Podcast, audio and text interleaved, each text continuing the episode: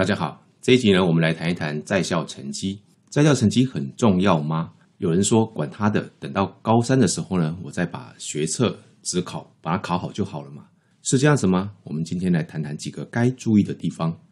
所谓在校成绩呢，就是在高中就读时期，学校老师给你打的成绩。那有一些科目呢，有定期考试，比方说像一些大学的考科、国英数之类的。那有一些科目呢，它只看作业或者是课堂的表现，例如说像音乐、美术、生活科技这些应能学科，或者是一些校定必修或多元选修。不管有没有月考、期末考这些定期考试，最终这一些有学分的科目都会有一个结算出来成绩，这些统称呢是在校成绩。那大学入学呢，有一个基本观念啊，叫做考招分离啊。考有两种，首先是寒假的学测，再来呢是暑假的分科测验，也就是我们以前所说的指考。那学测呢，原则上是每一个人都要考的，分科测验呢，就是看考生他自己的需要。大的考试啊，大概就只有这两种，但是呢，招生的管道啊，可就很多了啊，主要有特殊选才、繁星推荐，还有个人申请、考试分发啊这些。所以称之为叫多元入学，这些管道呢，有哪一些跟在校成绩是完全无关的？严格来说，大概只有考试分发入学啊，其他的管道呢，或多或少都会直接或间接看你在高中就读的表现。而其中呢，跟在校成绩啊最相关的就是繁星推荐。繁星推荐呢，是由各高中依大学的校系它所规定的招生条件呢，高中向大学推荐优秀的学生。高中端这边呢，会依照同学的在校学业成绩来进行校内的排序，排出一个推荐顺序出来。而所谓的在校学业成绩呢，指的就是各学期的学业总平均成绩。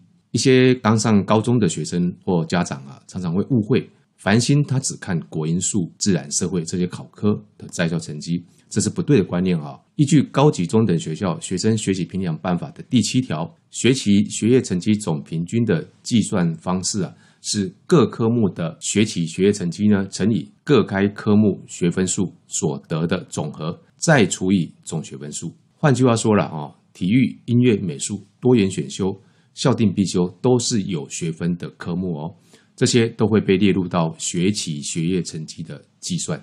再来，还有一个很重要提醒啊。以前繁星推荐的时候啊，只看高一跟高二的成绩，但是从今年开始，除了看高中前四个学期的在校成绩呢，他还会看高三上学期的成绩。所以，如果同学有听到以前的学长姐跟你传承下来的观念说，啊学弟妹，你们只要把高一高二成绩搞定，高三呢就放着，把它全力来拼学测，这样子的说法呢，可能必须要稍微调整一下。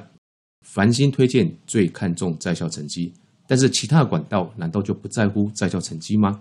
我刚才有说，可能只有考试分发入学是不用看在校成绩的，其他的管道呢，或多或少都会。许多人以为申请入学呢不会看在校成绩，事实上这是一个似是而非的一个认知啊。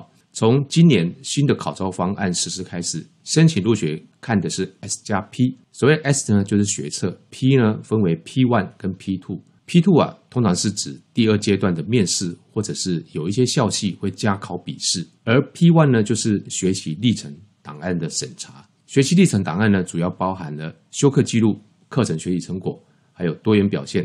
其中，修课记录除了会呈现你修过哪些课程之外，也会在教授的审查界面上面非常清楚地呈现你的成绩。它呈现的呢，不只是成绩的数字，审查界面上面呢，还会看到某位学生他的成绩的走势图，是一路高档呢，或者是开低走高，或者是呢一路走下坡。各位，你想想看，教授在面试你之前，他可以从这边看出什么样的讯息呢？答案很清楚。所有的教授应该第一印象都会希望看到一直表现认真踏实的学生，还是持续进步成长的学生呢？他们呢、啊，应该最不希望收到的是什么？是一路低迷或者是一路走下坡的学生。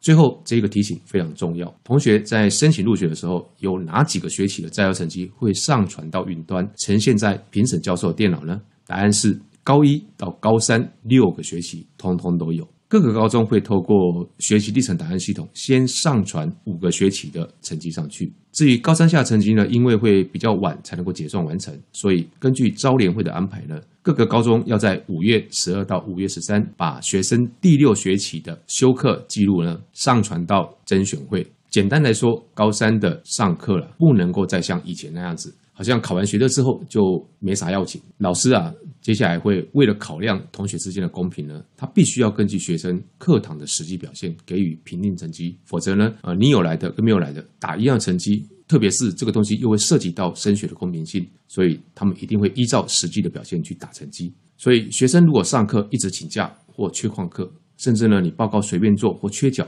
理论上啊，都会呈现在你的成绩上面。到时候教授一看，这位学生的学习态度是这样子，那还得了？恐怕他会大大的扣减你的印象分数。这个改变呢，是从今年开始啊，所以考生跟家长呢，都必须要去了解。好，那这一集呢，我们就先跟各位谈到这边，下次见。